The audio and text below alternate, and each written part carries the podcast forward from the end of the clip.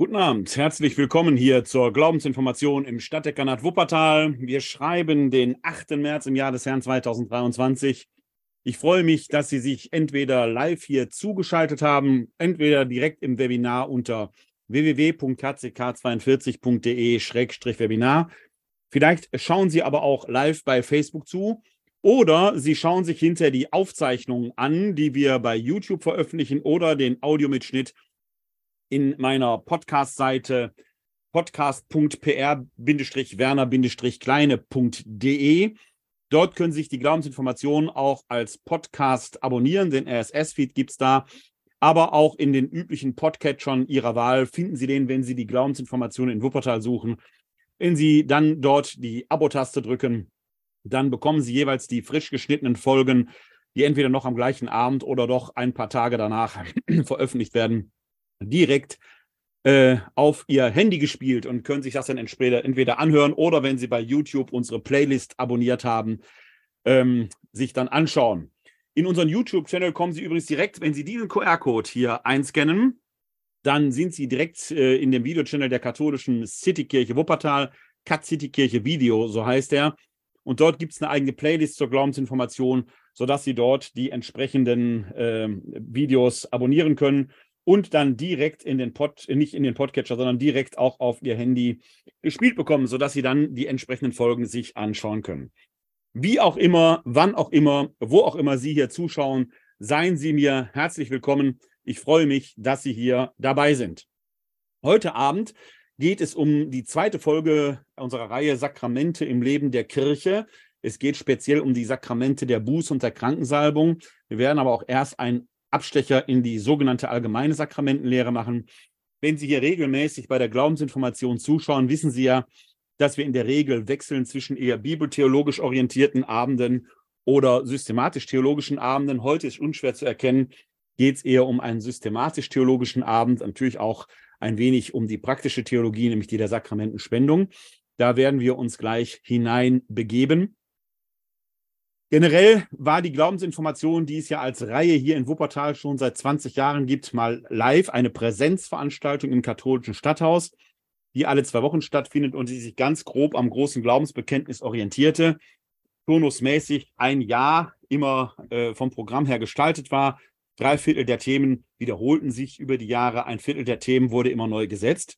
Seit der Corona-Pandemie gibt es die Glaubensinformation hier als Digitalformat.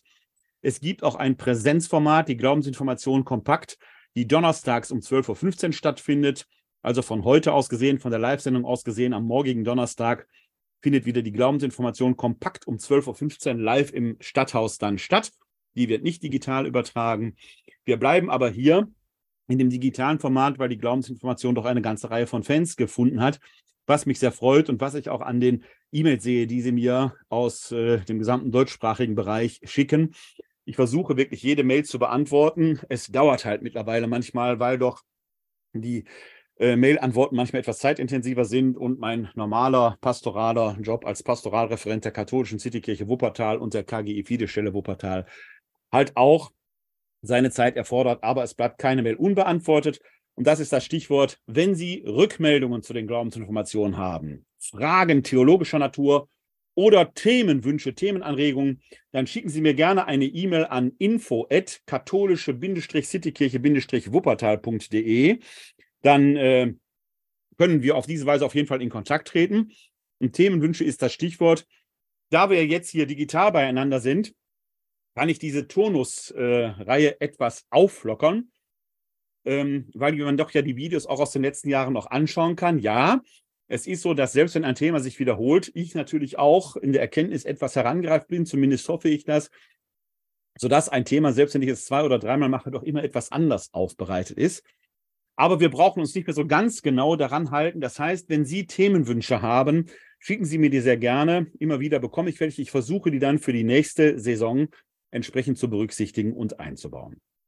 Das war schon die Vorrede. Jetzt steigen wir in das Thema ein. Sakramente im Leben der Kirche 2. Die Buße und die Krankensalbung sind heute die speziellen Sakramente, um die es dann gleich gehen wird. Das Wort Sakramentum kommt aus dem Lateinischen und hat die Bedeutung heiliges Zeichen, bezeichnete ursprünglich aber einmal den Fahneneid, den der römische Legionär auf seine Legionsstandarte ablegte. Denn diese Legionsstandarte war für ihn, wenngleich aus begrenztem materiellen Wert, die waren durchaus aufwendig gestaltet, aber sie hatten doch einen begrenzten materiellen Wert, waren aber aufgeladen mit einem ja, hohen ideellen Gehalt, denn jeder Soldat, jeder römische Legionär wusste, wenn die Schlachtordnung mal verloren ging, die Römer waren ja dafür bekannt, dass sie sehr diszipliniert in ihrer Schlachtordnung waren, auf ein bestimmtes Signal hin man sich an der Legionsstandarte, auf die man den Fahneneid abgelegt hatte, zu versammeln hatte. Die war gewissermaßen so eine Art sicherer Ort und dann gab es neue Hinweise, wie es dann weiterging. Das heißt, wir haben hier in einem, in der Legionsstandarte ein materielles Zeichen, das aber aufgeladen war mit einem hohen ideellen Wert. Solche Dinge, die eine materielle Komponente haben, aber von einer darin eine ideelle Bedeutung in sich tragen, die die transportieren, bezeichnen wir in der Theologie auch als Symbole. Das Wort Symbol kommt aus dem Griechischen. Symbalein, das dazugehörige Verb, heißt wortwörtlich zusammenwerfen. Und dahinter steckt folgender Brauch.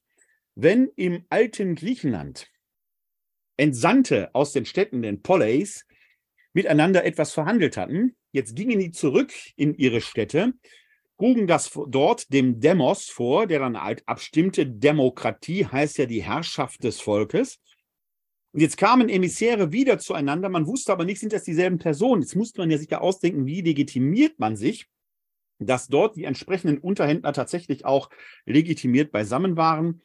Man nahm dann zum Beispiel eine Tonscherbe, zerbrach die in so viele Stücke, wie Unterhändler da waren. Jeder bekam eins mit. Und wenn diese Unterhändler oder andere Emissäre wieder zusammenkamen, mussten die diese Tonscherben mithaben. Die wurden zusammengeworfen, Symbalein, zusammengefügt, passten die zusammen, wusste man, hier sind die richtigen Leute zusammen. Auch hier wieder, hier ein tatsächlich wertloser materieller Gegenstand, eine Tonscherbe, trägt einen hohen ideellen Gehalt. Solche Symbole, also Dinge, die eine materielle Ebene haben, die sichtbar ist, für uns begreifbar ist, aber eine nicht sichtbare Wirklichkeit in sich tragen, spielen in unserem Leben eine ganz zentrale Rolle. Wir alle haben solche Symbole, die einen solchen äh, hohen ideellen Gehalt in sich tragen. Ich erwähne hier in der Glaubensinformation häufig diesen kleinen Kreisel. Den konnte ich früher nie zeigen, weil der halt bei mir hier auf dem Schreibtisch liegt. Ich halte den mal in die Kamera. Das ist so ein sehr kleiner Gegenstand, der ist vielleicht gerade mal zweieinhalb Zentimeter hoch. Ein Blechkreisel, ein altes Nimm- und Gib-Spiel, das mein Großvater mütterlicherseits, der 1975 verstorben ist, mit mir gespielt hat, als ich ein kleines Kind war. Als er verstorben ist, ist dieser Kreisel irgendwie in meinen Besitz gelangt und hat mich mein Leben lang begleitet. Der ist für mich in einer gewissen Weise heilig. Warum? Weil in diesem Pfennigsartikel mein Großvater ideellerweise gegenwärtig ist. Der ist nicht austauschbar. Wenn der verloren ginge, kann ich ihn nicht ersetzen. Ich könnte mir einen neuen Kreisel kaufen, aber es ist eben nicht mehr der Kreisel, mit dem mein Großvater mit mir gespielt hat. Deswegen ist dieser Kreisel ein Symbol für meinen Großvater. Es ist nicht mein Großvater, aber es trägt die Wirklichkeit meines Großvaters, meines Opas in sich. Und dann in diesem Fall sprechen wir von Symbolen. Jetzt ahnen Sie es schon. Solche Symbole sind für uns Theologinnen und Theologen, für uns Christinnen und Christen etwas ganz Wichtiges, weil wir die Aufgabe und die Problematik haben, dass wir über Gott, den wir materiell ja nicht sehen, erfassen, begreifen können, irgendwie ja reden müssen. Und das machen wir mit Hilfe von Symbolen. Wir benutzen zum Beispiel, wie Weiland Jesus, der ja in Gleichnissen gesprochen hat, sprachliche Zeichen, Verweismöglichkeiten, wo wir auf sichtbare Elemente hinweisen, die die nicht sichtbare Wirklichkeit Gottes zum Ausdruck bringen. Jedem ist klar, Gott ist kein Hirte, der jetzt mit Schafen übers Land zieht, aber er ist wie ein Hirte, der sich um das verlorene Schaf bemüht und kümmert, der dem hinterhergeht.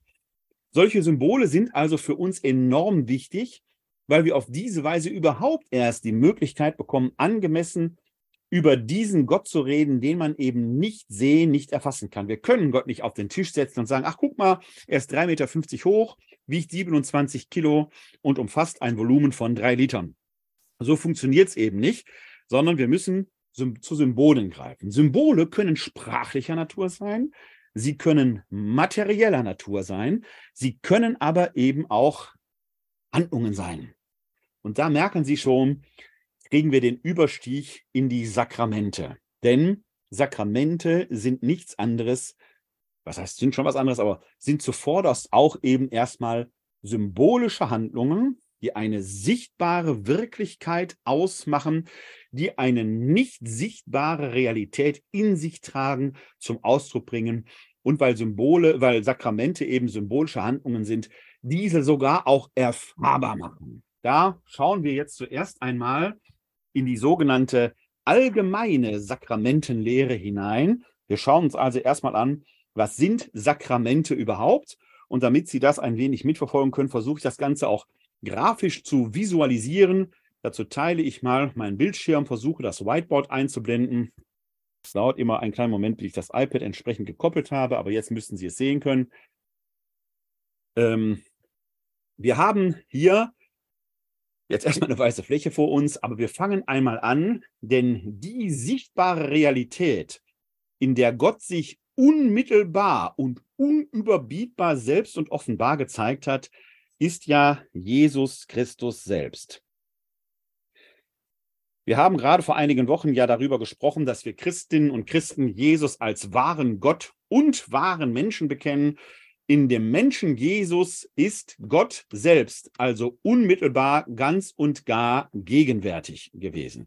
Die sichtbare Realität des Menschen Jesus trägt die nicht sichtbare Realität Gottes in sich, bringt sie zum Ausdruck, sodass wir von Jesus als einem Ursymbol oder Ursakrament sprechen können.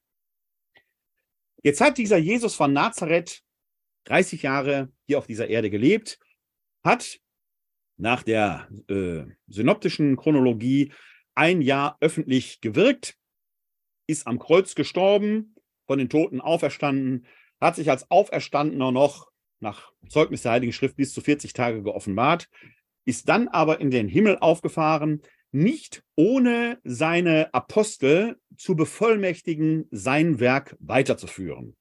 Die Apostel erhalten den Auftrag, seine Zeugen zu sein und in seinem Auftrag sein Werk weiterzuführen. Die Apostel geben diese Vollmacht nach dem Zeugnis der Heiligen Schrift ihrerseits an Nachfolger weiter. Das wird beschrieben durch Handauflegung und Gebet. Die Nachfolger der Apostel tragen also diese apostolischen Vollmachten in sich, die ursprünglich von Jesus selbst an die Apostel gegeben wurden. Die Nachfolger nennt man aber nicht mehr Apostel, weil, so erfahren wir es äh, in dem lukanischen Doppelwerk, Lukas Evangelium, Apostelgeschichte, man nur Apostel sein durfte oder diesen Aposteltitel tragen durfte, wenn man Zeuge von Anfang an des öffentlichen Wirkens war, und zwar bis zum Ende, also auch Auferstehungszeuge. Da gibt es zwar in der Neuen Testament nicht einen Streit. Der Paulus hat zum Beispiel einen weiteren Apostelbegriff. Der engere Apostelbegriff beschränkt das auf Zeugnis des öffentlichen Wirkens Jesu von Anfang an dabei und Zeuge von Kreuzestod und Auferstehung. Das sind die Apostel. Die Nachfolger nannte man eben nicht mehr Apostel, man nannte sie Episkopen. Das ist ein Begriff aus dem griechischen Verwaltungswesen, eigentlich ein Amtsaufseher, eine Art Vereinsvorstand, wenn man so will. Diese Episkopen begegnen uns auch schon im Neuen Testament. Wir haben hier schon verschiedentlich darüber diskutiert. Priester kommen noch nicht vor, aber die Episkopen kommen vor und aus Episkopos wird Episkopos, Biskop, Bischof, Bischof. Ein Bischof, Bischof ist gewissermaßen das eingedeutschte Wort für das griechische Episkopos. Ein Bischof ist also in dieser römisch-katholischen Lesart, der orthodoxen auch, der anglikanischen auch, die Kirchen, die aus der Reformation hervorgegangen sind, haben dort eine andere Definition werden wir gleich vielleicht noch kurz, ganz kurz mal hinschauen. Die ähm, Bischöfe tragen also die apostolische Vollmacht in sich und die Gemeinschaft der Bischöfe repräsentiert die Kirche. Das heißt, Wir haben hier gewissermaßen die Kirche als verlängerter Arm Jesu, wenn man so will. Jesus wirkt durch seine Kirche in die Welt hinein, repräsentiert durch die Gemeinschaft, die apostolische Gemeinschaft der Bischöfe, wenn man so will. Deswegen nennen wir die Kirche auch das Grundsakrament. So, der Kirche ist jetzt von Jesus gewissermaßen der gesamte Schatz der Verkündigung in Wort und Tat anvertraut. Die Kirche soll an Christi Stadt sein Werk weiterführen.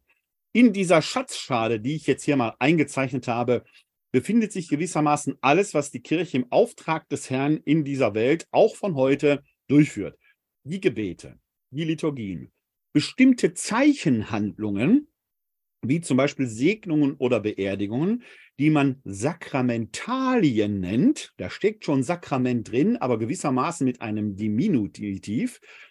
Von einem Sakrament im engeren Sinn des Wortes sprechen wir, wenn wir eine solche Zeichen, besser Symbolhandlung, biblisch begründet im Willen Gottes verorten können. Und das ist nach römisch-katholischer Lesart in sieben Fällen der Fall. Nach Lesart der Kirchen, die aus der Reformation hervorgegangen sind, die einen engeren Sakramentsbegriff haben, danach bedarf es eines ausdrücklichen Einsetzungsbefehls, eines Imperativs Jesu Christi selbst.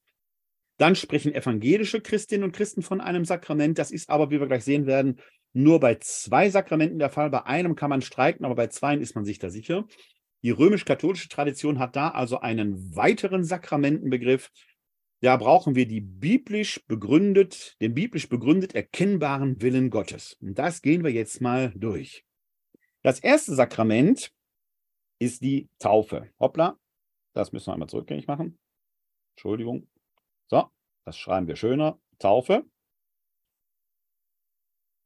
Mal schon mal die sieben anderen Bögen hier hin, weil die wie so ein Springbrunnen ausgestaltet werden sollen. Bei der Taufe haben wir erkennbar den Willen Jesu. Er sagt als Auferstandener im Markus-Evangelium, geht hin in alle Welt, verkündet das Evangelium allen Geschöpfungen und tauft sie im Namen des Vaters, des Sohnes und des Heiligen Geistes. Also ein ausdrücklicher Taufbefehl, weshalb die Taufe auch in den äh, Kirchen, die aus der Reformation hervorgegangen sind, sakramental ist. Das zweite Sakrament ist die Firmung. Die Firmung ist von der Herkunft her ein Beauftragungssakrament. Man wird mit Öl gesalbt. Jesus selbst sagt, ich werde euch mit Feuer und heiligem Geist salben. Er sagt nicht salbt, Ausrufezeichen, Befehl. Deswegen ist der evangelischen Kirche kein Sakrament. Aber wir erkennen doch deutlich den Willen Jesu, dass er sagt, ihr sollt vom Heiligen Geist gesandt in die Welt gehen und verkünden, ihr sollt meine Zeugen sein. Und das ist eben mit dem Salbungsritus verbunden, mit einer Handauflegung, die dann entsprechend die Beauftragung bedeutet. Das dritte Sakrament ist die Eucharistie, auch als Abendmahl bezeichnet.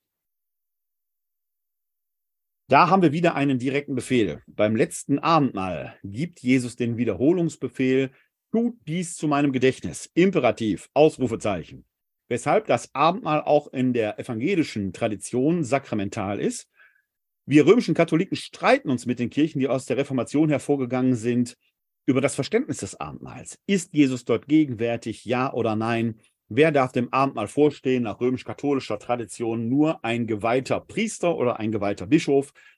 Die Weihe kennen evangelische Christen aber nicht mehr in dieser Weise. Da gibt es also ein amtstheologisches Problem. Über diese Dinge all streiten wir. Was unstrittig in sich erstmal ist, ist, dass das Abendmahl selber als sakramental gedacht wird. Davon unberührt ist die Frage, können römische Katholiken ein evangelisches Abendmahl, wo kein geweihter Priester vorstand, als sakramental erkennen? Da sind wir aber jetzt schon in der Spezialfrage drin. Da verweise ich Sie mal auf die Folgen, die wir zum Abendmahl gemacht haben, beziehungsweise die zum Abendmahl noch kommen werden. Aber das, dies, das Abendmahl als solches, Schrägstrich die Eucharistie als solches, als sakramental anerkannt wird, das ist an sich unstrittig. Das vierte Sakrament ist das Sakrament der Buße, auch Beichte genannt. Das ist das, worum es heute Abend geht. Jesus sagt nicht, vergebt einander, Er sagt wohl, ihr sollt einander vergeben. Aber vergeben sollen ist kein Befehl, aber schon verdammt nah dran. Deswegen muss man ehrlicherweise sagen, es gibt manch eine evangelische Theologin, einen evangelischen Theologen, der auch die Beichte sakramental sieht. Aber es ist in der evangelischen Kirche nicht Common Sense. Deswegen habe ich vorhin gesagt, wir haben zwei Sakramente, die in der evangelischen Kirche unstrittig als solche anerkannt werden. Das ist die Taufe und das Abendmahl. Bei der Buße wird diskutiert. Für uns Katholiken ist das unzweifelhaft, weil wir in der sündenvergebenden Praxis Jesu den Willen Gottes erkennen, dass die Sünde eben nicht mehr die Herrschaft über den Menschen ausüben soll. Und wir werden uns ja heute Abend gleich noch etwas näher mit der Buße befassen. Das fünfte Sakrament ist dann das Sakrament der Krankensalbung. Das geht zurück auf die liebende Zuwendung Jesu zu den Kranken, auch die heilende Zuwendung Jesu zu den Kranken. Wir haben dann aber im Jakobusbrief, Stelle, die werden wir uns gleich näher anschauen, äh, anschauen äh, im Jakobusbrief einen entsprechenden Hinweis dass dort äh, es heißt, wenn jemand von euch krank ist, dann soll man die Ältesten rufen. Sie sollen unter Bitten und Gebete für die Heilung des Kranken und um Trost bitten. Wie gesagt, eine Stelle, die wir uns gleich etwas näher anschauen werden. Buß- und Krankensalbung sind ja die äh, speziellen Sakramente, die wir uns heute Abend anschauen. Dann haben wir schließlich als sechstes Sakrament die Ehe. Das geht zurück auf den Schöpfungswillen Gottes. Der sagt, bei der Schöpfung als der Mensch in seine Zweiheit, männlich und weiblich, aufgespalten wird, seid fruchtbar und mehret euch. Da ist gewissermaßen der Schöpfungsbefehl, der Schöpfungswille Gottes erkennen. Mann und Frau sollen zusammenkommen, um Nachkommen in die Welt zu setzen.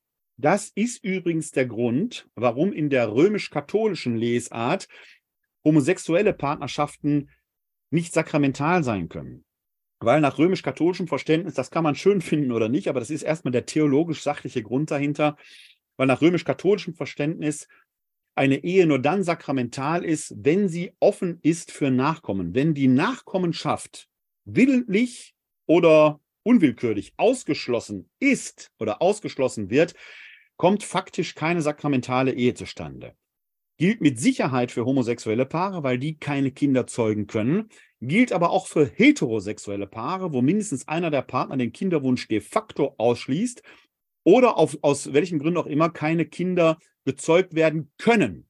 Es geht nicht darum, dass eine Ehe zwingend Kinder hervorbringen muss, aber die potenzielle Möglichkeit muss als solches da sein. Wenn die von vornherein nicht gegeben ist oder einer der beiden Partner äh, nicht befähigt ist, den Geschlechtsverkehr zu vollziehen, kommt auch dort keine Ehe zustande. Kann man komisch finden, ist aber der sachlich-theologische Grund, weil wir eben im Schöpfungswillen Gottes erkennen, seid fruchtbar und mehret euch. Deswegen wird die Ehe als sakramental verstanden. Und dann haben wir schließlich die Weihe als Sakrament. Das ist dieses Handauflegung und Gebet, wo die apostolische Vollmacht auf Nachfolger weitergegeben wird. Und die direkten Nachfolger der Apostel sind die Bischöfe, die haben die volle apostolische Vollmacht. Darunter stehen die Priester, die bekommen von den Bischöfen seit dem zweiten Jahrhundert einen Teil dieser Vollmachten weitergegeben. Und schlussendlich haben wir dann als unterste Weihestufe die Diakone, die einen noch kleineren Teil der Vollmachten entsprechend erhalten. Die höchste Stufe ist dann das Bischofsamt, das die volle apostolische Vollmacht in sich trägt. Und hier muss man sagen, hier ist auf jeden Fall ein Upgrade möglich. Die übliche Reihenfolge ist Diakon, Priester, Bischofsweihe. Man könnte aber auch direkt zum Bischof geweiht werden, dann hat man die anderen quasi schon mit inklusive. Ein Downgrade ist nicht möglich. Eine Stufe, die man einmal erreicht hat, ist nicht mehr rückgängig zu machen. Da werden wir aber gleich noch genau drauf schauen. Ich muss mal ganz kurz hier was äh, kurz eingeben, weil wir das gleich brauchen werden. So, jetzt kann es weitergehen. Also, das sind erstmal die sieben Sakramente, wie wir sie in der äh, römisch-katholischen Theologie, in der römisch-katholischen Lehre als solches grundgelegt haben. Jedes dieser sieben Sakramente besteht aus einem symbolischen Wort, einem Begleitwort, das festgelegt ist, und einer entsprechenden grundlegenden symbolischen Handlung. Ich blende mich erstmal ein, damit wir wieder uns sehen können. Und also einer symbolischen Handlung und dem entsprechenden Begleitwort, beides ist festgelegt. Die symbolische Handlung trägt die eigentliche Botschaft schon in sich, wird aber durch das festgelegte Begleitwort noch determiniert. Ich mache das am Beispiel der Taufe. einmal exemplarisch deutlich. Bei der Taufe war der Taufritus bestand ursprünglich daraus, dass man ganz unter Wasser gedrückt wurde. Vorher zog man die Alltagskleidung aus, man legte also gewissermaßen den alten Menschen ab. Dann stieg man in ein fließendes Gewässer, wurde dort dreimal ganz unter Wasser gedrückt und gehalten. Das Wasser wurde quasi zum Grab. Man starb eben symbolisch mit Jesus mit. Dann, bevor man tatsächlich ertrank, wurde man aus der Taufe gehoben, dann schnappte man natürlich nach Luft wie ein neugeborenes Kind und genau das ist die Symbolik. Man wird geboren zu einem neuen Leben, bevor man dann aus dem Taufbecken hinausstieg und ein weißes Gewand als Zeichen für das neue Sein, als wiedergeborener Christ, als gerade neu erschaffener Christ, wenn man so will, äh, das weiße Gewand entsprechend trug.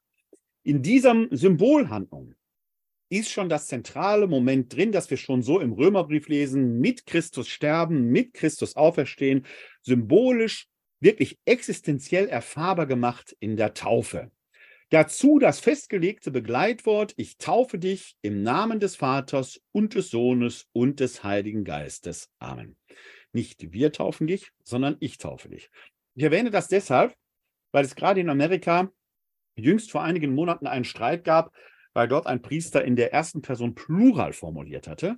Da wurde tatsächlich die Frage gestellt, sind diese Taufen jetzt gültig? Warum ist das wichtig? Da komme ich jetzt sofort drauf zu sprechen. Nur nochmal, jedes dieser sieben Sakramente hat immer eine symbolische Handlung, die den eigentlichen Inhalt schon zum Ausdruck bringt. Bei der Firmung zum Beispiel wurde man früher über und über mit Krisamöl gesalbt.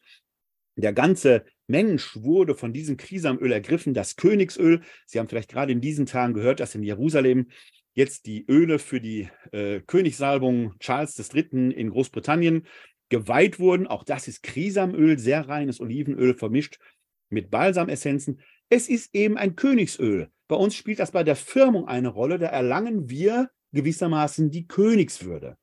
Und dann wurde dazu die Hand aufgelegt, ein alter Beauftragungsritus und das Begleitwort sei besiegelt mit der Gabe Gottes, dem Heiligen Geist. Man bekommt den da nicht, aber man wird mit dem Heiligen Geist, man bekommt die Zusage, der Geist Gottes ist in dir, du bekommst den Auftrag, das Evangelium wie von Amts wegen zu verkünden. Und so ist das bei allen sieben Sakramenten.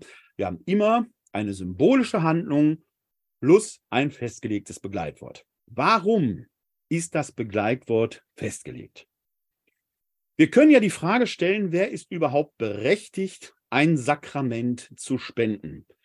Und ist das Sakrament als solches dann das Werk des Sakramentenspenders oder ist der Sakramentenspender nur Werkzeug Gottes? Wenn das Sakrament das Werk des Sakramentenspenders wäre, lateinisch spricht man dann vom Opus operantis, also das Werk des Spendenden, des Wirkenden, dann wäre das für uns Sakramentenempfängerinnen und Empfänger ja fatal, weil was, wenn der Sakramentenspender gar nicht würdig ist, wenn er ein Schuft ist, wenn er heutzutage ein Priester ist, der missbraucht hat, also gar nicht würdig ist, diese heilige Handlung zu vollziehen. Da hat man in der mittelalterlichen Theologie die Antwort gefunden, nein, der Sakramentenspender ist unabhängig von seiner persönlichen Würdigkeit nur Werkzeug in den Händen Gottes, damit Sie und ich als Sakramentenempfängerinnen und Empfänger auf der sicheren Seite sind, legen wir Form und Inhalt, also Form und Begleitwort, fest, damit gerade in dieser ihr Unflexibilität, also dieser äh, äh Unmöglichkeit, das einfach nach eigenem Gutdünken zu verändern, für uns die Gewissheit ersteht, das Sakrament ist in der rechten Weise gespendet worden und deshalb gilt es. Opus operatum nennt man das. Also es ist eben nicht Opus operantis, das Werk des Spendenden, sondern es ist Opus operatum, das in der rechten Weise gespendete Sakrament ist das, was die Sakramentenspender entsprechend zu verwalten haben. Deswegen sind Form und Begleitwort fixiert und festgelegt. Manche Form hat sich im Laufe der Jahre etwas gewandelt. Heute taufen wir in der Regel eben nicht mehr durch Untertauchung und Herausheben aus der Taufe, sondern heute wird in der Regel Wasser über den Kopf gegossen, weil beim Untertauchen unter das Wasser der Kopf das entscheidende Körperteil ist. Solange der Kopf über Wasser ist, passiert ja nichts. Erst wenn der Kopf unter Wasser ist, wird das Wasser wie zum Grab. Deswegen geht es darum, dass Wasser über den Kopf entsprechend gegossen wird. Klammer auf, auch heute entdeckt man die sogenannte Immersionstaufe wieder. Also Immersionstaufe als solches bezeichnet man die Taufe durch Untertauchung. Es gibt hier, ich übertrage hier aus meinem Homeoffice in Wuppertal, nicht ganz in der Nähe, aber doch in einer relativen Nähe zwei Kirchen, wo eine solche Immersionstaufe möglich wäre. Das wäre St. Bruno in Düsseldorf oder die wirklich wunderbare Möglichkeit in der Kirche in Bochum-Wattenscheid, St. Maria Magdalena heißt sie, glaube ich. Beides hervorragende Orte, wo auch Ganzkörpertaufen möglich wären. Hier in Wuppertal wird es von den Baptisten und teilweise auch von der orthodoxen Kirche direkt in der Wupper vollzogen. Es gibt hinten in Oberbarm eine Möglichkeit an der Rosenau, wo man sehr gut in die Wupper kommt. Da wird also direkt tatsächlich im fließenden Wupperwasser getauft. Also auch eine Möglichkeit, von der verschiedentlich heute noch entsprechend Gebrauch gemacht wird. Aber jetzt ist die Frage, wer sind denn die ordentlichen Taufspender? Ordentlich nicht im Sinne von Gegensatz unordentlich, sondern ordentlich im Gegensatz von außerordentlich. Also, der Bischof hat als solches, jetzt blende ich Ihnen erstmal wieder mein äh, iPad hier ein, damit Sie die Grafik etwas sehen können. Da muss ich erst wieder umschalten. Einen kleinen Moment bitte. So, jetzt müssen Sie es sehen können. Der Bischof hat die Vollmacht, alle Sakramente zu spenden. Der Bischof tauft, der Bischof firmt, der Bischof feiert natürlich die Eucharistie, der Bischof darf natürlich Sünden vergeben, der Bischof salbt Kranke. Ehe, Sonderfall. Bei der Ehe spenden sich die Eheleute gegenseitig das Sakrament. Der Mann der Frau und die Frau dem Mann und das auch nicht nur am Tag der Eheschließung, sondern eigentlich lebenslang. Da ist die große Aufgabe der Ehe. Da geht es nicht um die Frage, was musst du tun, damit ich den Himmel auf Erden habe, sondern damit wir Sakrament füreinander sind, müssen wir die, muss die Frage anders lauten, was muss ich tun, damit du den Himmel auf Erden hast? Großer Anspruch mit großem Scheiterungspotenzial, aber das wäre eine Haltung, wo wir manchen Ehekrach, glaube ich, vermeiden könnten, wenn es nicht darum geht, du musst so sein, wie ich dich will, sondern was muss ich tun, damit es dir gut geht? Das ist gegenseitig zum Sakrament werden. Bei der Eheschließung sagt man, assistiert der Geistliche, der zugegen ist. Er assistiert bei der Eheschließung. Warum? Man heiratet ja nicht allzu häufig. Und wir haben ja gerade gehört, dass für das katholische Ehe, dass für das katholische Sakramentenverständnis eben wichtig ist, es gibt eine festgelegte symbolische Handlung plus ein festgelegtes Begleitwort.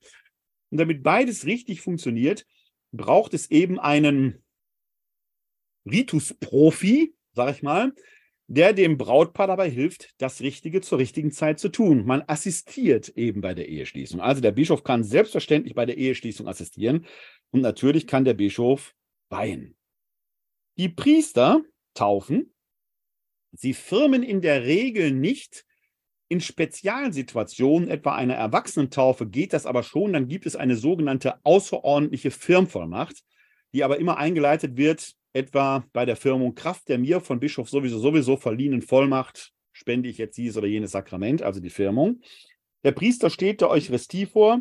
Der Priester hört die Beichte, ergibt sich aber nicht zwingend aus der Priesterweihe, sondern die Beichte zu hören ist ein Spezialmandat, das die geweihten Priester nach ihrer Weihe vom Bischof verliehen bekommen, das ihnen aber auch, wenn sie sich im Beichtehören nicht bewähren, oder sie aus anderem Grund nicht dazu geeignet sind, es kann persönliche Gründe sein, äh, das Beichtmandat wieder entzogen bekommen. Ich kenne keinen Priester, der es nicht hätte.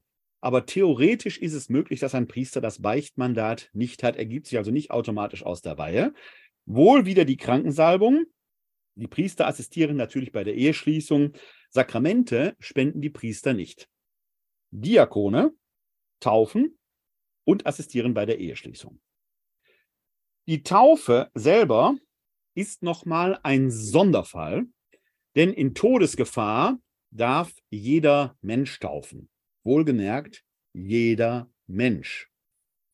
In Todesgefahr ist es nicht zwingend erforderlich, dass man selbst ein Getaufter ist. Angenommen, ich wäre noch nicht getauft, Ich würde mit einem muslimischen Freund dem Verdurst nahe durch die Sahara laufen.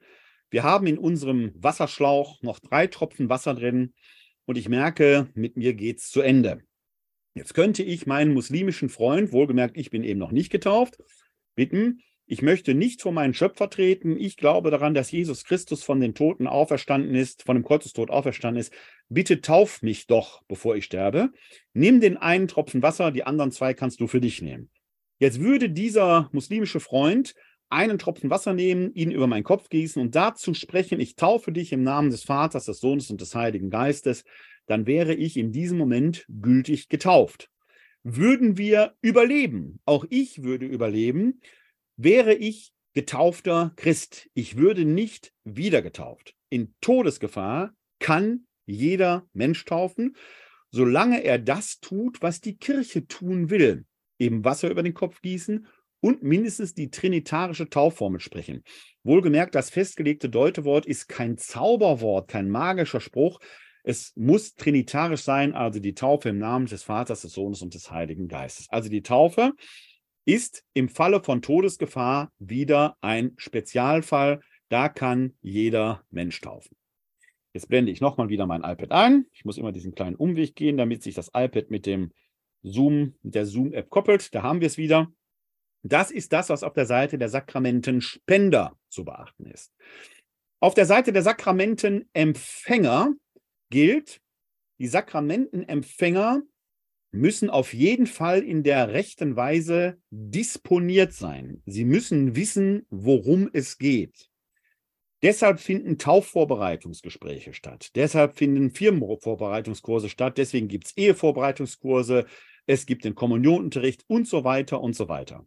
Man muss wissen, wenigstens im Grundsatz, worum es geht. Außerdem muss jedes Sakrament freiwillig empfangen werden. Man kann Sakramente nicht zwangsweise empfangen. Das ist ehrlich gesagt bei der Buße dann ein Problem, wenn wir, wie das Kirchenrecht es fordert, die Kommunionkinder vor dem Kommunionempfang zur Erstbeichte führen. Und was ist dann, wenn ein Kind partout nicht will? Die pastorale Klugheit sagt, es nicht zu spenden, sondern etwa ein Gespräch zu führen oder etwas anderes. Aber das Kirchenrecht ist nach meiner Dafürhalten an dieser Stelle nicht ganz konsistent. Zumindest steht da, sollen vor der Erstkommunion zur Erstbeichte gehen.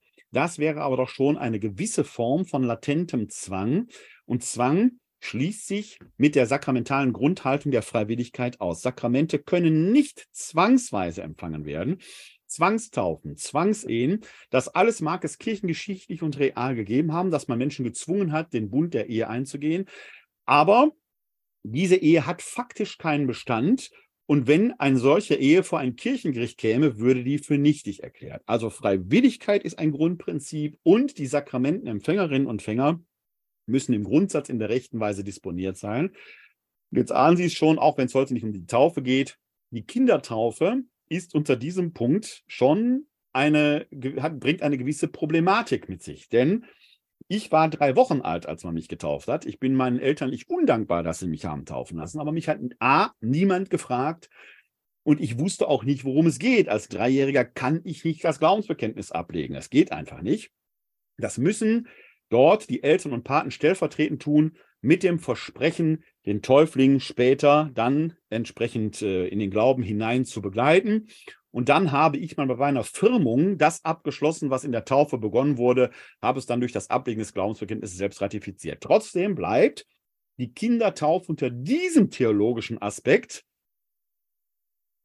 äh, bedarf einer kritischen Betrachtung. Unter einem heilstheologischen Aspekt, soteriologischen Aspekt, hat man die Kindertaufe im vierten Jahrhundert eingeführt und man sagte, ja, auch die Kinder gehören in unsere Gemeinde, wir wollen sie nicht ausschließen. Also es hat gute Gründe gegeben, es einzuführen, aber Freiwilligkeit und Disponiertheit sind da streng genommen nicht so gegeben. Das kann man sagen zum Sakramentenspender und zu den Sakramentenempfängerinnen und Empfängern. Wir können jetzt das Ganze hier, was wir hier vor uns haben, aber auch noch auf eine zweifache Weise gliedern. Denn manche Sakramente kann man nur einmal und dann nie wieder empfangen. Diese Sakramente, sagen wir, verleihen einen sogenannten Charakter indelibilis. ein unauslöschliches Prägemal. Das ist auf jeden Fall bei der Taufe der Fall. Die Taufe verleiht einen solchen Charakter in der Libelis. Einmal getauft ist immer getauft. Und weil man für die Taufe ja noch nicht mal selber christlich sein muss in Todesgefahr, gilt das zum Beispiel auch für die Taufen anderer Konfessionen. Die werden katholischerseits anerkannt, sofern Wasser über den Kopf gegossen wurde und die trinitarische Taufformel verwendet wurde. Das ist natürlich bei den Kirchen, die aus der Reformation gegangen sind, hervorgegangen sind, der Fall. Bei den Orthodoxen, bei den Anglikanern All die Menschen, die dort getauft sind, werden natürlich nicht wieder getauft, wenn sie zum Beispiel katholisch werden wollen. Und umgekehrt ist das entsprechend auch der Fall.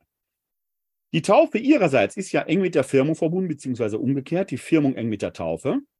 Bei einer Erwachsenentaufe bilden Taufe und Firmung ja sogar eine Einheit. Deswegen verleiht auch die Firmung einen Charakter in der Libelis. Einmal gefirmt ist immer gefirmt, kann nicht rückgängig gemacht werden. Eucharistie können Sie, wenn Sie wollen, jeden Sonntag, ja sogar jeden Tag empfangen. Gut, dies zu meinem Gedächtnis ist wiederholbar. Die Buße, je nachdem, wie viel Sie so auf dem Kerbholz haben, können Sie natürlich auch öfter beichten gehen. Ist wiederholbar, auf keinen Fall. Wir gucken gleich mal noch spezieller darauf. Die Krankensalbung ist ein Sakrament, das in schwerer Krankheit gespendet werden kann. Eine Krankheit, die potenziell lebensbedrohlich ist schwerste Depression, schwere Krebserkrankungen, etwas in der Art, nicht ein leichter Schnupfen. Alter ist auch keine Krankheit, jedenfalls nicht prinzipiell. Verschiedentlich werden ja oft alten Gottesdienste gefeiert, bei denen das Sakrament der Krankensalbung gespendet wird. Das ist ehrlich gesagt schon ein wenig schräg, ähm, weil das Alter in sich und danach geht man dann zum alten Café und feiert das Leben wunderbar. Aber die Krankensalbung ist eigentlich ein Sakrament, wo Trost und Nähe Gottes in einer lebensbedrohlichen Situation zugesprochen wird. Ich weiß zwar nicht, was beim alten Kaffee hintergereicht wird, aber in der Regel sind das keine lebensbedrohlichen Situationen. Trotzdem kann es natürlich sein, dass man vielleicht eine schwere Krebserkrankung hatte. Man empfängt die Krankensalbung, man gesundet, erkrankt aber später an einer anderen Krankheit und kann die Krankensalbung dann theoretisch und praktisch natürlich ein weiteres Mal empfangen. Die Krankensalbung ist ein Sakrament, das prinzipiell wiederholbar ist. Das gilt auch erstaunlicherweise für die Ehe. Denn die Ehe gilt bei uns Katholiken, bis der Tod sie scheidet. Auf diese Weise ist es natürlich theoretisch möglich, dass ein Mensch zehnmal kirchlich verheiratet ist. Voraussetzung ist, die Ehepartner sind vorher mal gestorben. Theologisch ist das kein Problem. Möglicherweise interessiert sich die Kriminalpolizei für sie, weil ihre Ehepartner immer so schnell versterben. Aber theologisch ist das denkbar, weil die Ehe durch den Tod geschieden wird und dann ist eine neue kirchliche Eheschließung möglich, aber auch nur dann in diesem Fall. Wir kennen ja aus den Ehegerichtsverfahren die Auflösung von Ehen. Das ist aber keine Scheidung, sondern da wird eine Ehe in sich für nichtig erklärt, die hat also nie bestanden, sodass dann eine neuerliche Eheschließung zwar möglich ist, aber das wäre eben keine zweite, sondern vielleicht dann sogar in Anführungszeichen tatsächlich die erste. Die Weihe hingegen verleiht wieder einen Charakter in die Libelis. Wohlgemerkt, Upgrade ist möglich. Man kann also dreimal geweiht werden, aber nicht dreimal zum Bischof, sondern erst zum Diakon, dann zum Priester, dann zum Bischof.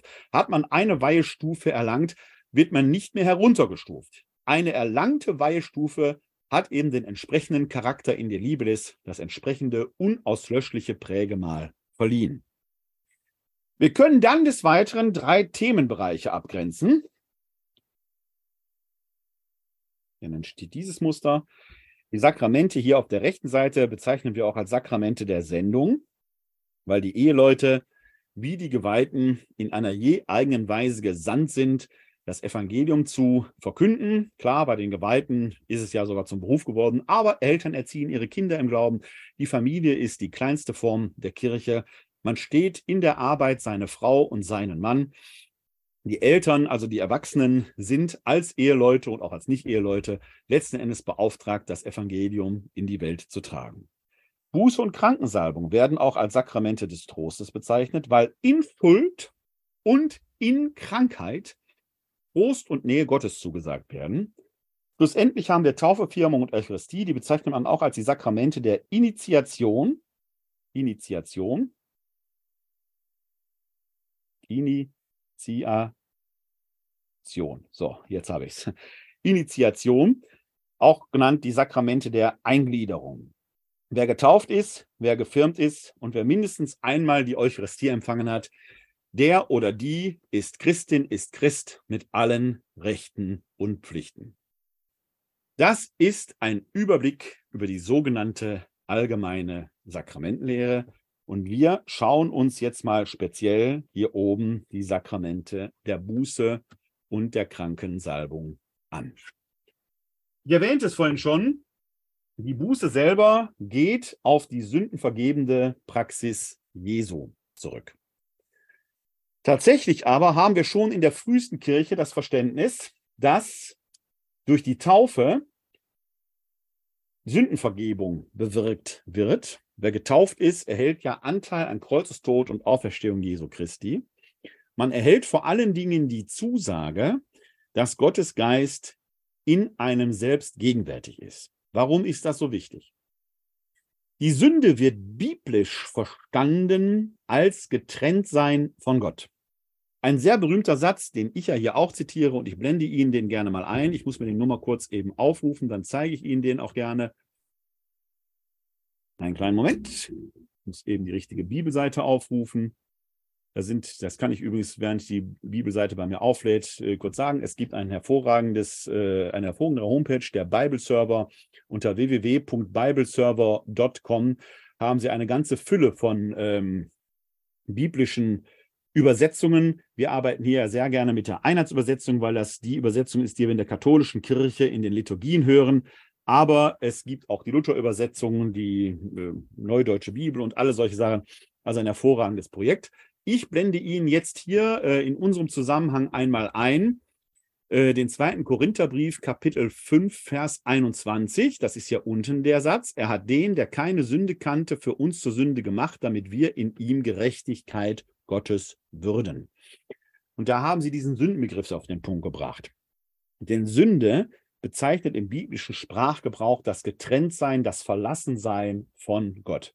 Deswegen kann Paulus ja schreiben, er hat den, der keine Sünde kannte, Jesus, in dem Gott selbst gegenwärtig war, ist so eng mit Gott verbunden, der kann nicht von Gott getrennt sein. Für uns zur Sünde gemacht, da kommt dieses Paradox schon zum Ausdruck.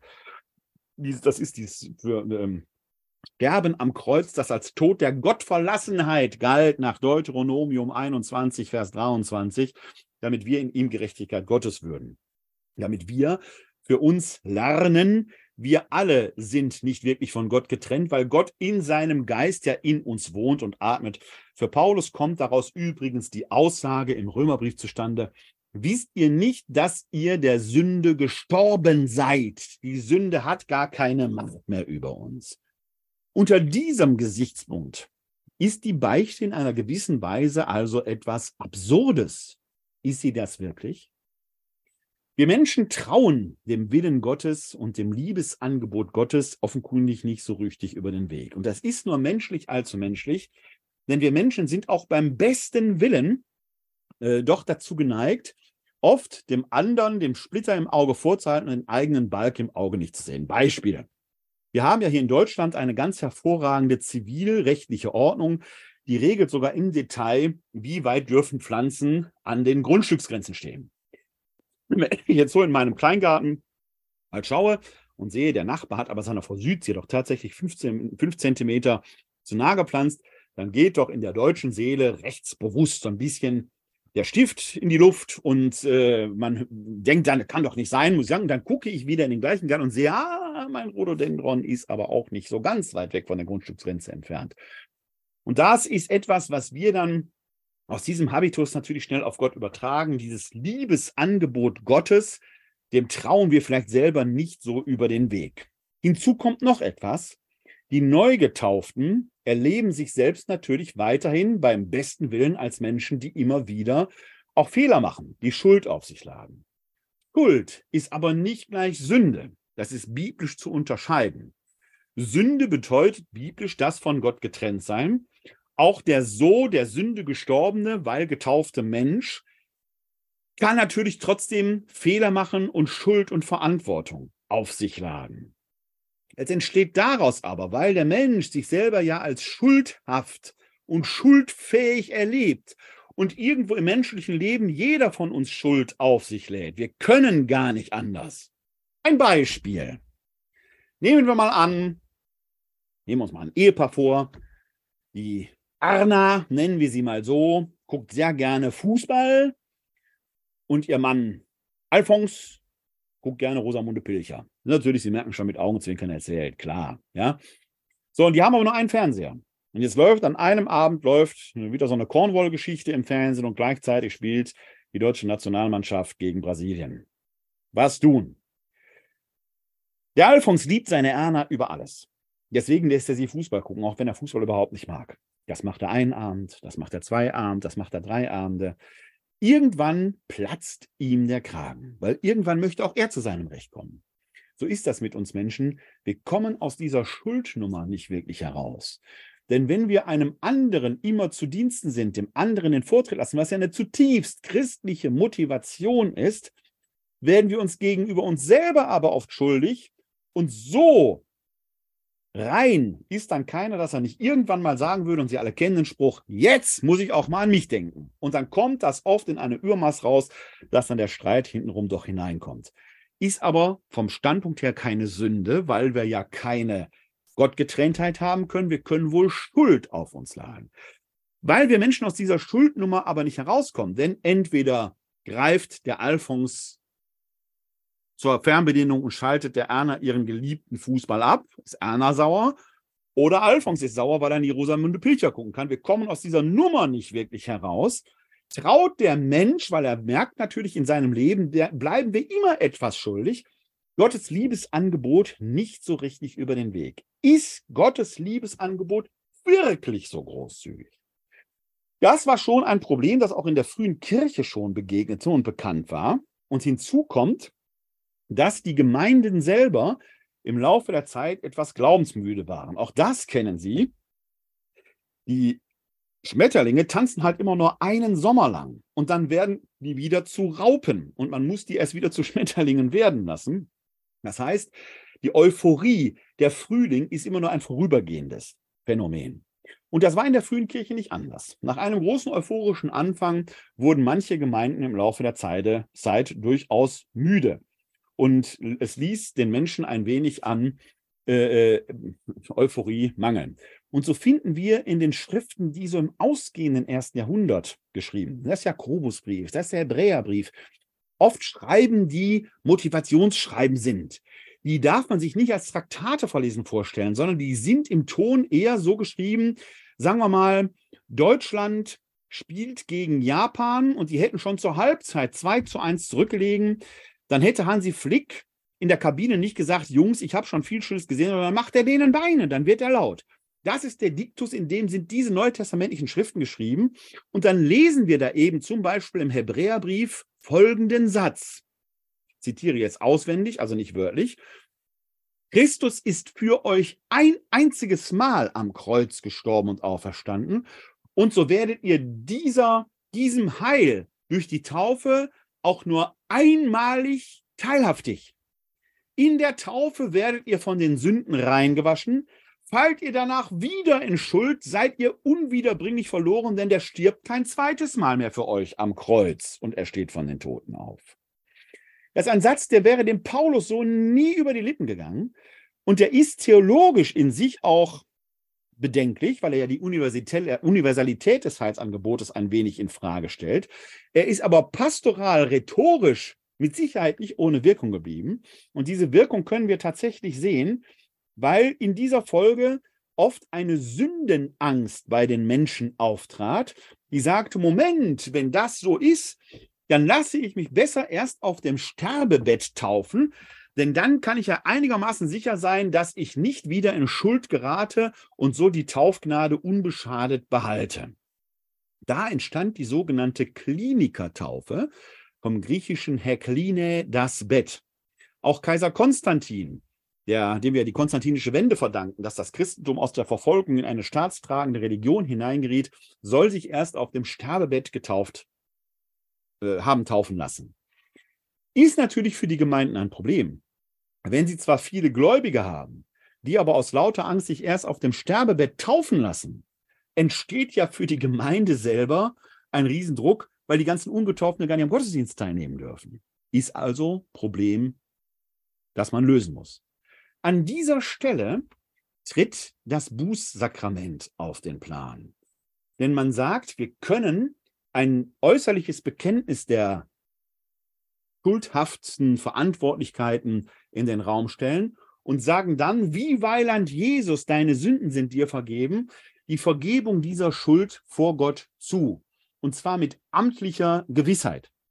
Dadurch wird quasi durch die Beichte die Taufgnade wiederhergestellt. In dieser Sicht ist das Beichtsakrament nichts anderes als eine Art intensive Tauferneuerung. Man stellt den Zustand wieder her, den man unmittelbar als frisch Getaufte, als frisch Getaufte hatte. In der frühen Kirche war das, wie so vieles in der frühen Kirche, noch sehr drastisch. Da wurde aber auch nicht gebeichtet, ich habe hab Gummibärchen genascht oder habe äh, was weiß ich was gemacht, irgendwelche Harmlosigkeiten, sondern bei den Dingen, die man damals als schuldhaft empfand, ging es um Taten, die die gemeindliche Gemeinschaft schädigten und damit auch die Gemeinschaft vor Gott. Heute, nach dem Zweiten Vatikanischen Konzil, kommen wir dem wieder zumindest im ekklesiologischen Verständnis näher, wenn wir die Kirche als Gemeinschaft der Menschen mit Gott verstehen, die die Gemeinschaft der Menschen untereinander begründet.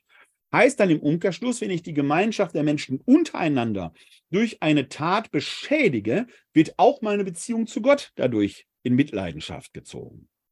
Und da entstand in der frühen Kirche der Brauch, dass die Pönitenten, also die, die schuldig geworden sind, vor Gott, vor der Gemeinde und damit vor Gott ihre Schuld öffentlich bekennen mussten. Dann wurden sie exkommuniziert, symbolisch aus der Gemeinschaft ausgeschlossen, mussten auf den Stufen zu den Gemeinderäumen, zu den Kirchen um Wiederaufnahme betteln, winseln im Büßergewand man stieg sogar über diese Menschen drüber, man trat sie gewissermaßen mit Füßen und dann nach einer angemessenen Bußzeit geschah dann die Rekonziliation, die Wiederaufnahme in die Gemeinschaft. Greifbar ist dieser Ritus übrigens auch bei einem berühmten Gang äh, des deutschen Kaisers nach Canossa, der ja dort barfuß vor den äh, Toren den äh, Papst, den damaligen Papst, um Wiederaufnahme anbetteln muss, bis der sich irgendwann erweichen lässt und den deutschen Kaiser Heinrich wieder in die Gemeinschaft aufnimmt. Dass ein solches Verfahren in seiner Drastik natürlich nicht dauerhaft Bestand haben kann und auch einigermaßen merkwürdig anmutet, ist jedem einsichtig. Und so entwickelt sich das Beichtsakrament über verschiedene Stufen zum heutigen Verständnis. Es ging zuerst einmal dahin, dass man einem Mitchristen, einer Mitchristin Damals waren gewissermaßen alle befugt, dieses Sakrament zu spenden, bekannte, was man getan hatte, und dann wurde um die Vergebung Gottes gebeten. Da haben sie natürlich immer das Problem, das wir vorhin schon bei der allgemeinen Sakramentenlehre hatten. Wirkt das dann auch? Ich bin Pastoralreferent, ich bin nicht geweiht und ich habe kein Beichtmandat. Beichten dürfen Sie mir alles. Ich kann mit Ihnen auch im Konjunktiv darum bitten, dass Gott Ihnen Ihre Schuld vergeben möge. Aber ein Konjunktiv hat immer die Unwägbarkeit drin. Etwas völlig anderes ist es, wenn ein bevollmächtigter Amtsinhaber, also mindestens ein Priester respektive ein Bischof, ein Priester, der die Beichtvollmacht hat, sagt, ego te absolvo, deine Schuld ist dir vergeben. Der Indikativ macht den Unterschied. Es ist eben ein alles entscheidender Unterschied, ob in einer Partnerschaft beide irgendwie wissen, der andere liebt mich, aber der Konjunktiv steht da im Raum. Irgendwann entsteht, wenn man sich das gegenseitig nie vergewissert, immer die Frage im Raum, liebt er mich oder sie mich wirklich noch? Etwas ganz anderes ist, wenn man dem Partner diese Liebe auch indikativisch bekennt. Ich liebe dich und das vielleicht sogar noch mit einem entsprechenden Zeichen versieht. Der Indikativ macht den Unterschied. In der Beichte wird der Indikativ, deine Sünden sind dir vergeben, mit amtlicher Vollmacht zugesprochen. Und das hat eine ganz andere Form der Gewissheit als die bloße Bitte, die dann letzten Endes im Konjunktiv formuliert wird. Über verschiedene Stufen hat sich also das Beichtsakrament entwickelt. Früher war es die Ohrenbeichte auch bei Laien. Dann ging es um das Bekenntnis selber, dass man dann einer amtlich bevollmachten Person entsprechend sagte. Es gab zwischenzeitlich die sogenannten Tarifbußen, weil man abwägen musste, ist natürlich klar, Gummibärchen naschen hat nicht denselben Effekt wie Brathähnchen aus der Tiefkühltruhe klauen, hat nicht denselben Effekt wie jemand anderem Hab und Gut weggenommen haben, hat nicht dieselbe Qualität wie jemandem nach dem Leben trachtend ihm dasselbe wohl möglicherweise genommen haben. Das ist hat man im Mittelalter versucht, tatsächlich tariflich zu erfassen. Sie finden heute noch in manchen Beichtstühlen äh, so kleine Abakusse, wo der Priester, stammen aus früheren Zeiten, quasi die Sünden zusammengezählt hat und dann eine entsprechende Buße erteilt hat. Was ist die Buße? Für unser Verständnis von Beichte geht es nicht darum, dass man einfach sagt, ich habe was falsch gemacht, ego te absolvo, also ich spreche dich los von deinen Sünden, danach kann es weitergehen. Konto ist wieder auf Null und dann kann es weitergehen. Nein, ich muss erstmal in mich gegangen sein, mir selbst meine Schuld bewusst gemacht haben, muss diese Schuld jetzt von mir geben, auf den Tisch legen, gewissermaßen auch verobjektivieren. Das ist der erste Schritt, sie auch loszuwerden, sie loszulassen. Und dann bedarf es eines Zeichens der tätigen Reue, das zur Lossprechung gehört. Ich muss also ernst machen. Ein Beispiel. Angenommen, bleiben wir mal dem Brathähnchenbeispiel. Ich habe beim Discounter meiner Wahl ein Brathähnchen aus der Tiefkühltruhe genommen. Habe es eingesteckt, aus dem Laden geschmuggelt, mit nach Hause genommen. Jetzt beißt mich mein Gewissen. Ich gehe beichten und sage, ich habe ein Tiefkühlhähnchen geklaut dann wird der Priester mir die, zu, die Lossprechung zusagen. Jetzt kann ich aber eben nicht hingehen, das Brathähnchen danach schön in den Ofen schieben und es genießen. Das funktioniert so nicht. Sondern ich muss jetzt Wiedergutmachung leisten. Tätige Reue. Also, ich müsste dieses Brathähnchen zurück zum Discounter bringen, müsste mich dort stellen, müsste es bezahlen und die entsprechende weltliche Strafe, Hausverbot, Anzeiger bei der Polizei, whatever, in Kauf nehmen. Ich muss also Wiedergutmachung leisten. Bei bestimmten Dingen der Schuld ist eine Wiedergutmachung so ohne weiteres aber gar nicht mehr möglich, weil sie in einem ideellen Bereich stattgefunden hat. Dort wird ein kluger Priester, ein kluger Bischof, ein kluger Seelsorger mit dem Pönitenten, der Pönitentin eine entsprechende Buße finden, die diese Wiedergutmachung wenigstens symbolisch macht. Das berühmte drei Ave Maria, fünf Vater Unser ist zwar so ein Standard, wird auch de facto gemacht, entspricht aber sicherlich in der Intention nicht zwingend dem, was Wiedergutmachung, was tätige Reue im eigentlichen Sinn meint. Und jetzt merken Sie, ein rechtes Beichtverständnis führt mit sich, erstens, es hat etwas mit Lebensklugheit zu tun, mit Entwicklungswillen. Ich möchte mich weiterentwickeln. Ein Beichtverständnis in diesem Sinne bezieht sich dann aber eben auch nur auf Dinge, die tatsächlich in eine gewisses, in ein gewisses Schuldverständnis Gott gegenüber hineinführen, den Mitmenschen gegenüber hineinführen.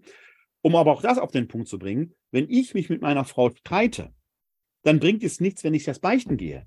Ich muss mich mit meiner Frau versöhnen oder mit meinem Mann. Ich muss mich mit meinem Nächsten versöhnen. Wo diese Versöhnung aber stattgefunden hat, brauche ich sie nicht mehr beichten.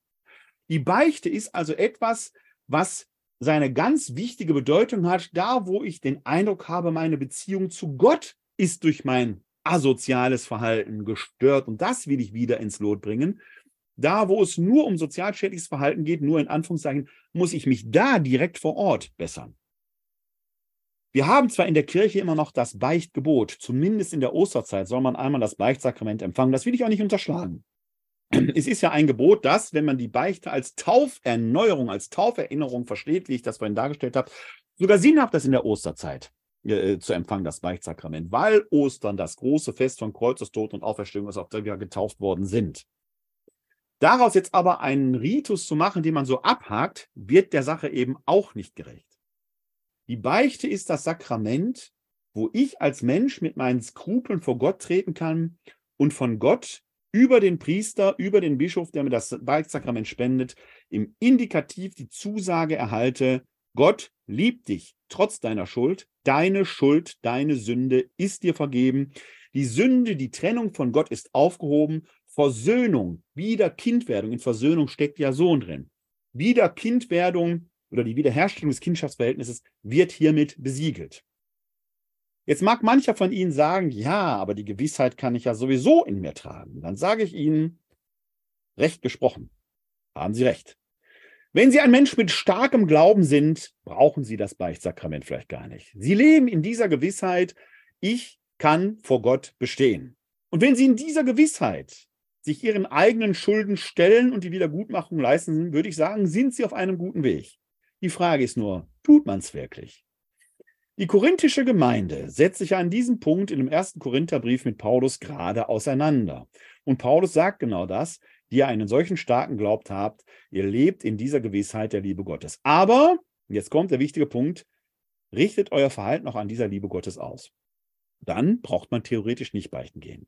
Wer aber kann von sich diese Gewissheit schlussendlich ein Leben lang wirklich haben? Es ist gut, dass wir das Sakrament der Buße, das Sakrament der Beichte haben, weil es uns gerade in den Situationen von Schuld, wo wir vielleicht nicht weiter wissen, wo wir in der Sackgasse sind, wo wir diese objektive, indikativische Zusage, deine Sünde ist dir vergeben, brauchen, diese auch mit amtlicher Vollmacht zugesprochen bekommen können. Und dann ist die Beichte tatsächlich sakramental, ein Heilszeichen der liebenden Gegenwart Gottes, die das wiederherstellt, was wir im Zustand des Neugetauftseins eben hatten. Die Krankensalbung ist eben auch ein Sakrament des Trostes. Es geht, ich hatte es vorhin schon erzählt, zurück auf die äh, heilende Praxis Jesu, der sich insbesondere den Kranken zuwendet. Und es geht bei der Krankensalbung aber eben auch gerade auch ja um die schwere Krankheit. Und da möchte ich Ihnen ähm, erst einen kurzen Passus aus dem Jakobusbrief vortragen. Dazu teile ich wieder meinen Bildschirm. Denn da haben wir, wenn Sie so wollen, die früheste Form der Krankensalbung geschrieben, auf die wir in der römisch-katholischen Kirche zumindest uns berufen. Da sind wir im fünften Kapitel des Jakobusbriefes und da geht es ab Vers 13 los. Da heißt es, ist einer von euch bedrückt, dann soll er beten. Ist jemand guten Mutes, dann soll er ein Loblied singen. Ist einer von euch, einer unter euch krank, dann rufe er die Ältesten der Gemeinde zu sich. Sie sollen Gebete über ihn sprechen und ihn im Namen des Herrn mit Öl salben. Das gläubige Gebet wird den Kranken retten und der Herr wird ihn aufrichten. Und wenn er Sünden begangen hat, werden sie ihm vergeben. Darum bekennt einander eure Sünden und betet füreinander, damit ihr geheilt werdet. Viel vermag das inständige Gebet eines Gerechten. Elia war ein Mensch wie wir. Er betete inständig, es solle nicht regnen, es regnete drei Jahre und sechs Monate nicht auf der Erde. Und wiederum betete er, da gab der Himmel Regen und Erde, und die Erde brachte ihre Früchte hervor. Es geht also in diesem Passus um die Macht des Gebetes. Aber es geht noch um mehr. Es geht nicht nur ums fromme Worte machen, sondern wie wir hier gelesen haben, sie sollen Gebete über ihn sprechen und ihn im Namen des Herrn mit Öl salben. Es passiert also etwas auf der psychischen Ebene. Beten, Heil erbitten, Nähe zu sprechen und auf der physischen Ebene etwas dem Körper Gutes tun, nämlich Salbung. Die Salbung erinnert ja auch an die Firmung wieder. Das ist, wenn Sie so wollen, die Urschilderung des Sakramentes der Krankensalbung. Es begegnet uns dieses den Kranken mit Ölsalben, aber auch im Gleichnis vom barmherzigen Samariter. Der verbindet ja auch die Wunden und salbt sie mit Öl. Das ist das, was die Krankensalbung ausmacht. In schwerer Krankheit, die lebensbedrohlich ist, die einen vielleicht sogar am liebenden Gott verzweifeln lässt. Ich pflege immer zu sagen, ich kann Ihnen als Theologe hier das Heil der Welt in den glühendsten Worten erzählen. Wenn es für mich selbst mal in meinem kleinen Leben zum Schwur kommt, kann ich Ihnen nicht sagen, ob ich diesen Test, ob ich diese Prüfung, Schrägstrich, diese Versuchung bestehen werde. Ich hoffe das. Ich weiß es nicht. Eine schwere, lebensbedrohliche Krankheit birgt immer die Versuchung in sich, dass wir an Gott verzweifeln. Ja, Gott wird uns auch da nicht fallen lassen. Aber wir brauchen jetzt, ähnlich wie vorhin in der Beichte, die eine Liebeserklärung Gottes an uns ist, auch hier dieses Zeichen der Nähe Gottes, der lässt dich auch in der Krankheit nicht fallen. Die Krankensalbung ist eines der heute noch physischsten Sakramente. Ein Priester, der die Krankensalbung spendet, ein Bischof auch, der sein, ich sage es jetzt mal in Anführungszeichen, die man aber eigentlich auch weglassen könnte, sein Handwerk versteht. Pastoral ist auch Handwerk. wird die Grenze der Krankheit darin überschreiten. Kranke, gerade Schwerstkranke, werden ja oft zu unberührbaren. Selbst für liebende Menschen, die einem ein Leben lang nah waren, tritt da oft diese Situation an, dass man nicht weiß, was dürfen, was können, was sollen wir denn jetzt noch tun? Darf man den Kranken anfassen und so weiter? Die Krankensalbung besteht aus einer Segnung, einer Salbung, die wirklich sehr physisch die Mauer der Krankheit durchbricht und Berührung ermöglicht macht. Auch da greift die Praxis Jesu, denn wir hören in sehr vielen Heilungserzählungen, wie er die Kranken anfasst, wie er ein Therapeutikum herstellt, aus Lehm und Speichel einen Teich macht, den auf die Augen schmiert, wie er die äh, Aussätzigen berührt. Also gerade dieses Überschreiten der Schwelle der Unberührbarkeit ist schon ein Zeichen dieser liebenden Nähe Gottes und damit sakramental. Die Salbung und Gebete, die gesprochen werden, beinhalten immer auch die Bitte um Heilung. Das ist aber kein Zauber, kein magisches Zeichen. Die Krankensalbung ist nicht zwingend ein, äh, ein magisches Heilungsritual. Es soll Trost und Nähe Gottes in der Krankheit herstellen und beinhaltet natürlich auch die Bitte um Heilung. Die Krankensalbung wird heute nicht mehr als Ultimo Untio, als letzte Ölung verstanden. Das ist ein altertümliches Verständnis, da verstand man tatsächlich die Krankensalbung als letztes Sakrament im Leben, gewissermaßen als, zusammen mit der Eucharistie als Wegzehrung. Und wenn da der Priester kam, dann wussten die Kranken, das letzte Stündlein hat geschlagen. Das ist heute ausdrücklich nicht mehr so, sondern die Krankensalbung ist ein Sakrament, das in schwerer Krankheit lebensbedrohlich Trost und Nähe Gottes zusprechen und damit im wahrsten Sinne des Wortes aufrichtig wirkt. Deswegen kann man es auch theoretisch und praktisch mehrfach empfangen. Wie gesagt, ich habe vorhin schon das Beispiel des alten Kaffees erwähnt. Alter ist an sich erstmal keine Krankheit. Und da muss man vielleicht ein bisschen aufpassen, auch wenn ich manchmal höre, dass Bischöfe manchmal solche Feiern abhalten, wo dann alte Menschen die Krankensalbung bekommen, ähm, fragen, ist man da auf dem richtigen Weg und versteht man dieses Sakrament noch richtig? Hier im Jakobusbrief hören es, wenn einer Krankheit, wenn einer krank ist, und damit ist die schwere Krankheit gemeint, dann soll man die Ältesten rufen, sie sollen um Gebete, unter Gebeten und Salbungen um Heil und Trost bitten. Ein sehr physisches Sakrament. Und ich hatte vorhin in der allgemeinen Sakramentenlehre die Sakramente der Buße und der Krankensalbung als Sakramente des Trostes vorgestellt. Man könnte sie, wenn es nicht so missverständlich wäre, auch die Sakramente der Heilung nennen. Denn in Bedrohung der Seele durch die Schuld und des Körpers durch die Krankheit wird Trost zugesprochen und beides soll zur Heilung führen. Aber eben nicht in einem magischen Sinne, dass man sagt, wir sagen die Krankensalbung, jetzt brauchen wir keine Medikamente mehr. Es geht um die Heilung des Menschen aus sich heraus, sich selbst so anzunehmen, wie man ist und da den Weg Gottes entsprechend zu gehen. Es sind also zwei wichtige Sakramente, die wir haben.